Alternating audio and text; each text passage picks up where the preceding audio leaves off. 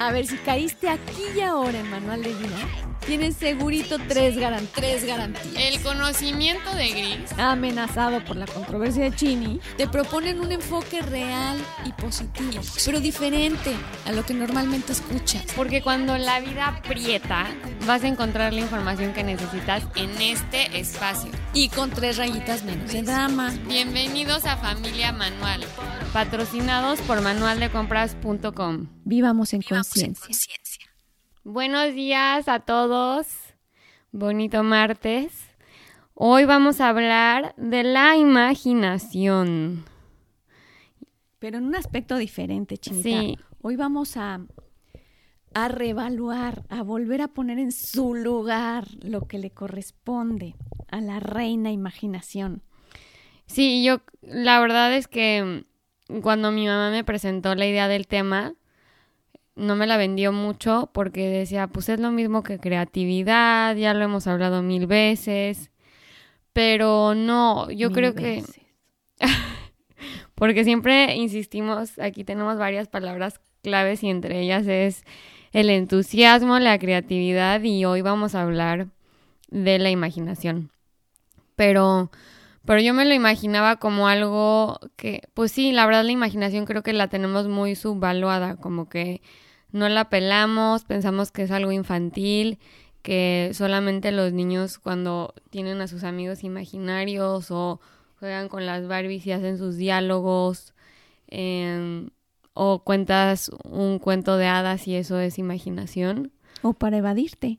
o para evadir la realidad y querer irte a un mundo como que no que no es real, que no está aquí en esta planeta Tierra, ¿verdad?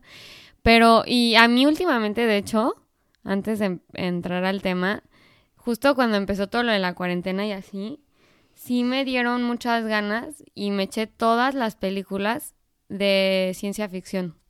O sea, me quería largar a un mundo que no tuviera COVID, un mundo donde la realidad no fuera la que estaba viviendo con máscaras todo el día en la cara. Bueno, tú y yo, no nos faltó un solo Sí, mago y me, y me en eché todo Netflix. que, que la saga de Aditas, que todas las series, las películas de Marvel, eh, creo de Matrix. No, no, no, o sea, que, o sea, sí sirve a veces para escapar una realidad que a veces es demasiado densa para procesar y quieres como que tomarte un aire, ¿no?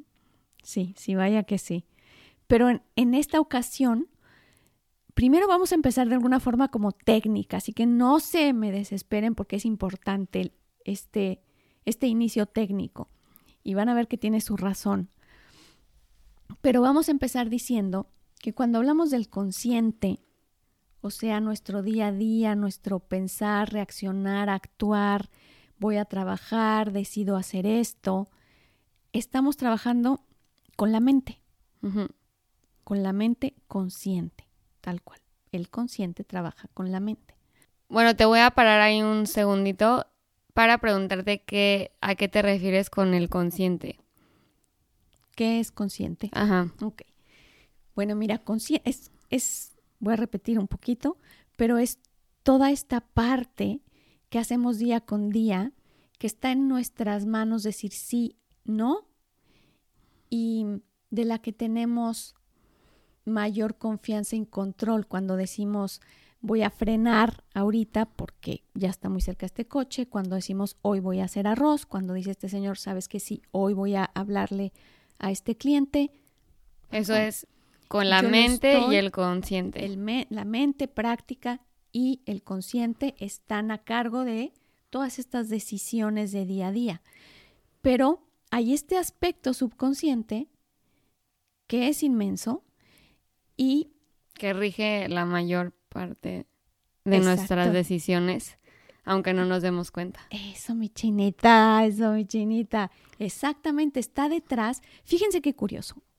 Y está curiosísimo. Y perdón, te voy a interrumpir No, rapidísimo. ey, qué feo, qué feo. Ya sé, pero para que sepan más del subconsciente, los invito a escuchar El jefe de tu vida. Eh, es uno de nuestros primeros episodios, pero ahí explicamos mejor qué es el subconsciente. Ahora ya, sí, ya puedo, ya chinita. continúa. Ok, les decía, fíjense qué curioso está esto.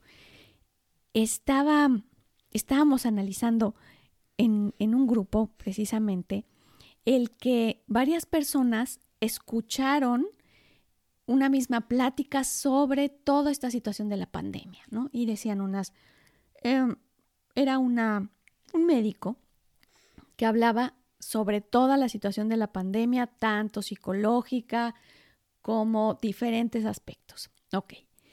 Y la escucharon separadas estas personas y entonces a la hora de reunirnos decimos, bueno, ¿qué te pareció esta, esta plática, ¿no? Y toda esta conferencia que se dio. Lo curioso de esta conferencia es que tenía como de chile, de dulce y de manteca, como decimos por ahí. O sea, tenía el aspecto como muy conservador de ponte el tapabocas, no salgas, cuida muchísimo, em, tienes que estar tal y tal, lávate las manos 20 veces. Ok. Y tenía este otro aspecto que decía, no, bueno, pero es que no exageren, la verdad es que esto no es para tanto, no es una enfermedad mortal, tenemos, tenemos que abrir y tenemos que empezar a, ok, abría el punto medio, en fin, daba datos como como de todas las escalas que estamos viendo y que es con las que estamos conviviendo y que estamos continuamente juzgando, juzgándonos unos a otros al respecto de cómo tomamos y cómo vivimos esta pandemia y cómo reaccionamos. Bueno, y entonces llega Controversial. controversial. Uf, controversial. Bueno, y entonces llegan estas personas y nos dan la información, pero había, claro, nosotras conocemos que está a, B, C y D, la, la persona que es muy estricta en cuanto al cuidado, la persona que es muy liberal en cuanto al cuidado, la persona que tal. Y las conocemos como tal.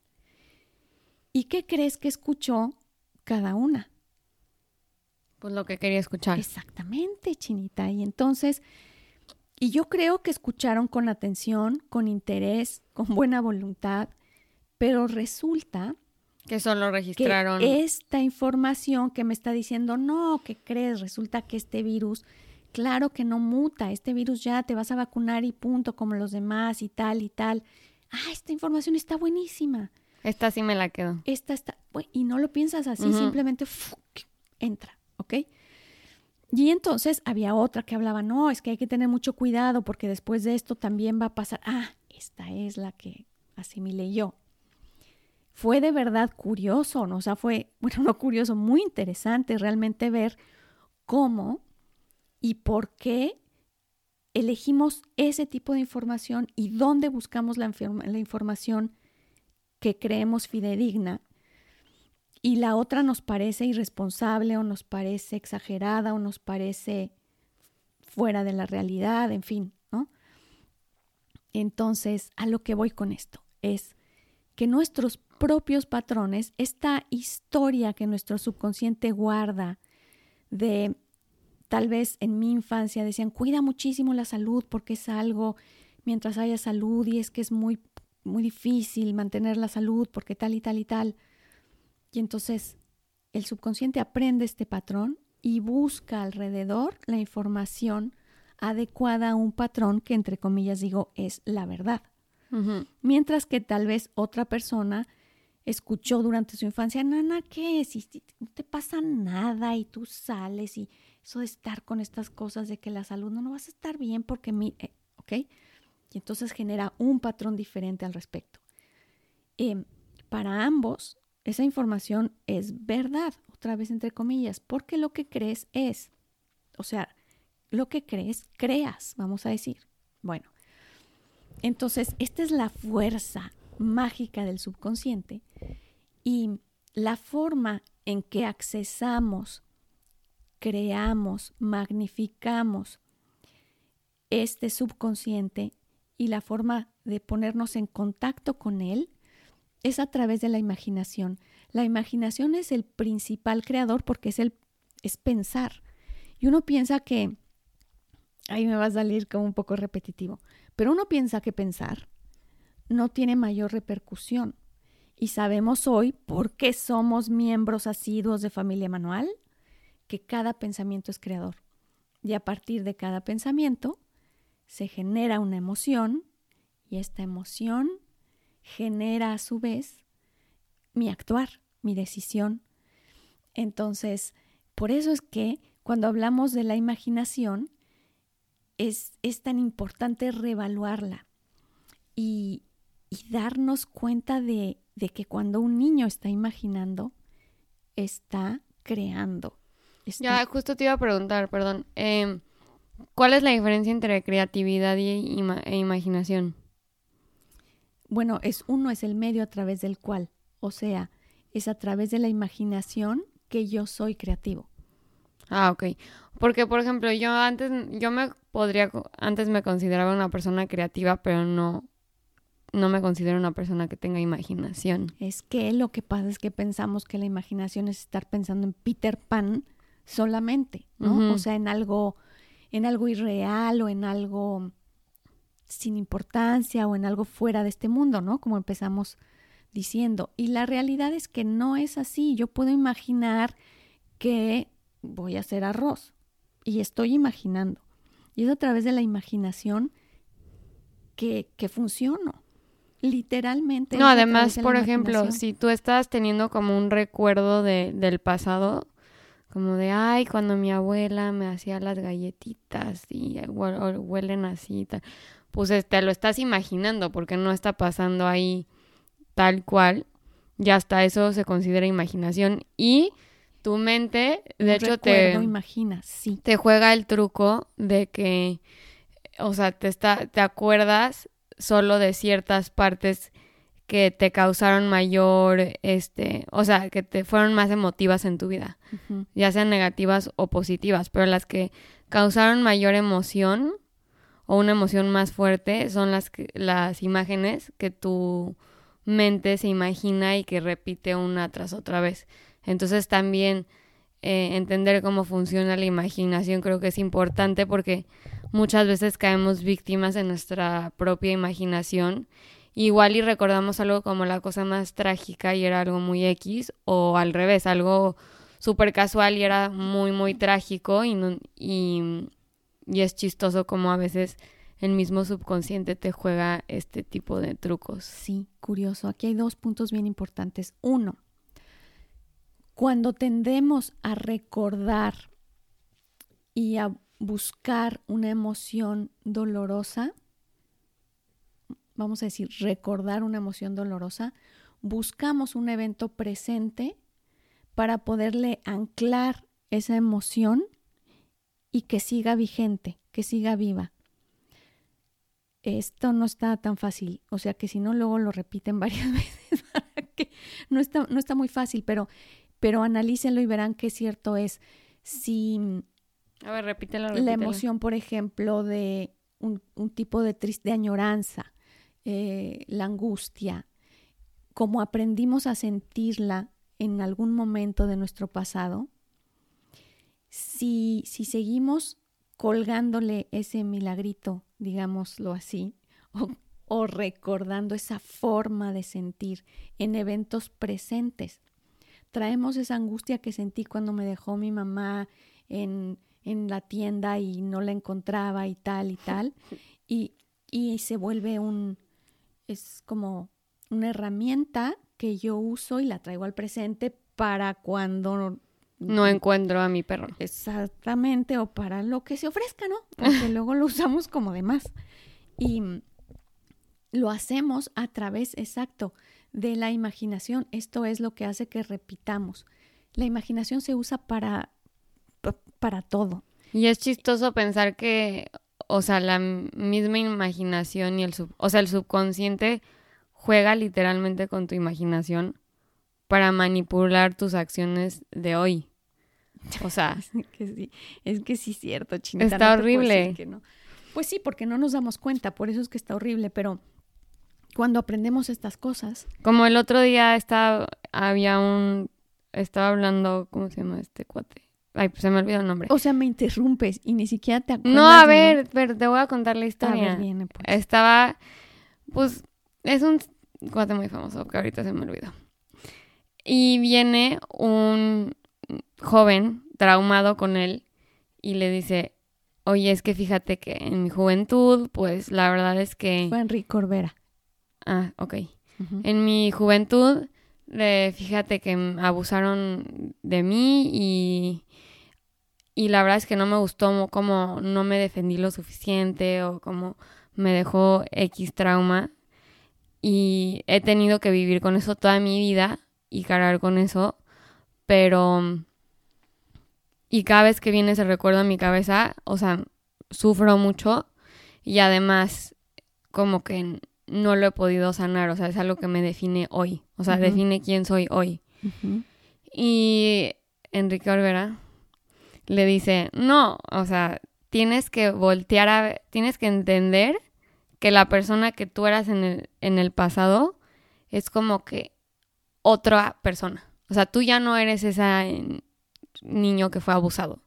O no sé a qué edad le pasó al pobre. Pero eh, tú decides, literalmente, Seguirte comprar lo que te está vendiendo la imaginación. Porque ahorita en el presente simplemente es un recuerdo que tu imaginación está trayendo a tu mente. Pero tú puedes decidir seguirte identificando con él y seguir diciendo que eres esa persona. O puedes decidir verlo como es. Ya que ya, ya no te identificas con, ese niño de 10 años que fue abusado. Está muy lindo. Y sabes que hay, hay una porque digo, quienes nos escuchan dirán, ah, qué facilito, ¿no? Suena así, obviamente exacto, sí, pero hay muchas terapias hoy cada vez más y con diferentes nombres, pero la verdad es que todas van más o menos al, a lo mismo. Em, constelaciones familiares, líneas de tiempo, en fin, te llevan a ese espacio en el que puedas descargar la emoción del pasado y el subconsciente asimilarlo como ya fue, ya fue vivido, ya fue palomeado esta situación. Es muy interesante eso, pero en fin, ahí pudiéramos ahondar muchísimo y les prometo algún tema al respecto, porque la verdad es una herramienta maravillosa. Entonces, pero ahorita lo que vamos a hacer es hacer el resumen de este tema para que el cierre quede súper claro. Entonces, este resumen nos decía, son tres aspectos. El primer aspecto es la mente consciente. Este consciente, ¿cuál es su medio? ¿Cuál es su herramienta? El, la mente. ¿Ok? Entonces el consciente trabaja a través de la mente, usa la mente. Ahora el subconsciente, que es, tiene una súper mayor capacidad, entonces trabaja a través de la imaginación. Por eso es muy importante que revaloremos la imaginación en nuestra vida. La cuidemos, porque a veces estamos imaginando barbaridad y media y pensamos que no va a haber repercusión alguna, pero está creando están creando, igual que cada uno de nuestros pensamientos, esta imaginación, este aspecto, si lo dejamos irse así como no y no vaya a ser y si tal y si cual, estamos imaginando tragedia y media y entonces hay que ser responsables también del uso de la imaginación. Ok, ahora vámonos al último aspecto, chinita, que es el alma. Bueno, esta alma trabaja a través de la intuición. ¿Y qué rayos y centellas o cómo se maneja la intuición? O yo, la verdad es que yo ni tengo intuición, nací sin. Pues no, no es cierto, ¿verdad? Ya sabemos todos que evidentemente el ser humano maneja la intuición.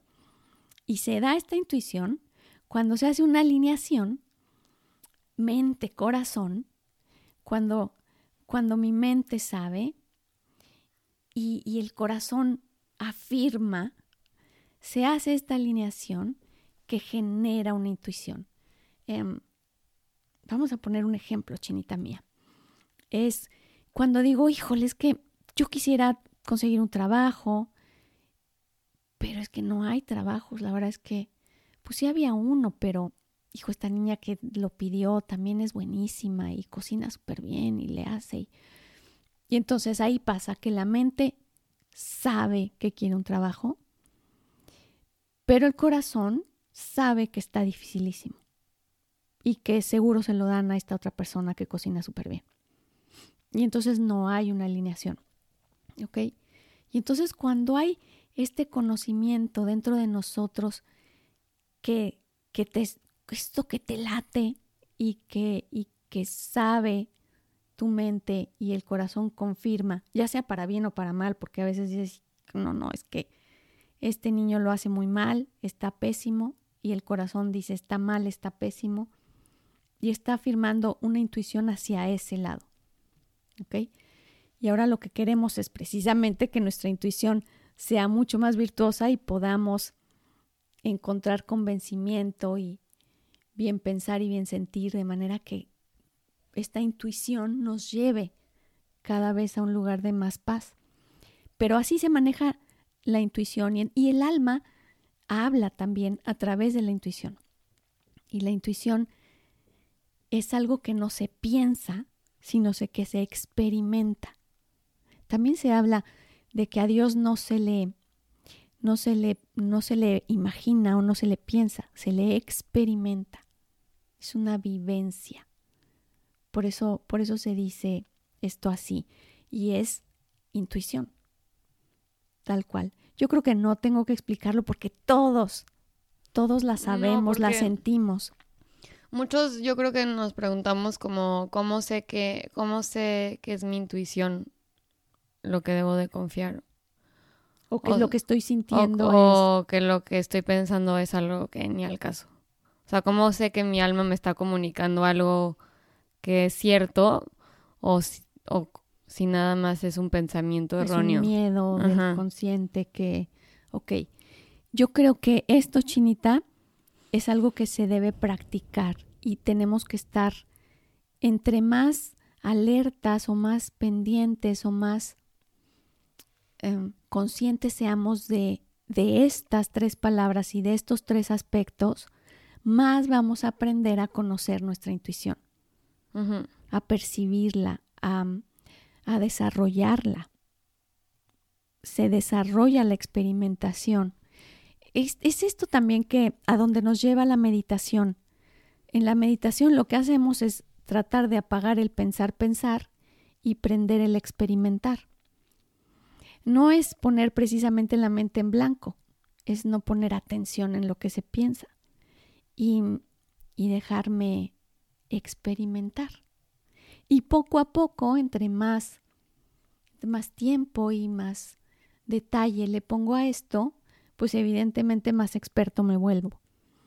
Y entonces puedo reconocer la intuición. Pero así de pronto querer saber cuando no conozco ni los términos, no conozco la diferencia, Em, no me he dado el tiempo de, de, eso, experimentarlo, bueno, está imposible. Está imposible, nos hacemos bolas, no sabemos qué es qué. Por eso es que este tema vale la pena darle, darle la importancia que tiene. Y la verdad es que me encantó el tema porque creo que muchos teníamos la idea eh, subvaluada de lo que significaba la imaginación. No es magia, no es cuento de hadas, sino más bien es un vehículo con el que te puedes comunicar eh, con tu subconsciente. Además, Chini, es ese vehículo para comunicarte con el subconsciente, además de la respiración, que es súper importante. Ah, ok. No debemos olvidarlo. Sí, claro, la respiración. Ese, os invito otra vez a escuchar El Jefe de tu Vida, que ahí hablamos más sobre el subconsciente. Y, y bueno, también la intuición hay que desarrollarla y el consciente, pues ahí está consciente y en control. presente. Así que bueno, hasta el próximo martes. Cualquier duda, estamos pendientes en redes. Ahí van a poder ver resúmenes y más información sobre el tema. Y bueno. Gracias por estar. Un abrazo, familia Manual.